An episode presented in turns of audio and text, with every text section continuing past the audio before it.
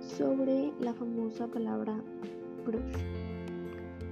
Entre las palabras que han surgido en los últimos años para referencia a ciertos tópicos en Internet, sin duda crush es una de las más emblemáticas, usada principalmente por los jóvenes en las redes sociales. Pero, ¿qué significa? Pues, traducido en inglés puede significar aplastar, fracasar o triturar.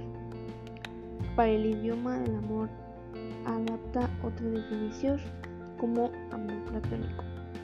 Se le llama cruz a un amor imposible o platónico, mismo que suele aparecer a temprana edad, aunque a veces también cuando creías ya haber librado de estos sentimientos y que por diversas razones nunca haga a materializarse.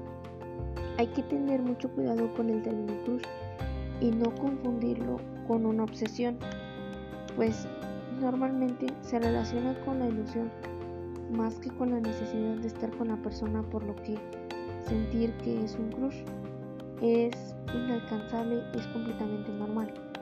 Seguramente recuerdas ese amor imposible que tuviste en la escuela o quizás en el centro de labores.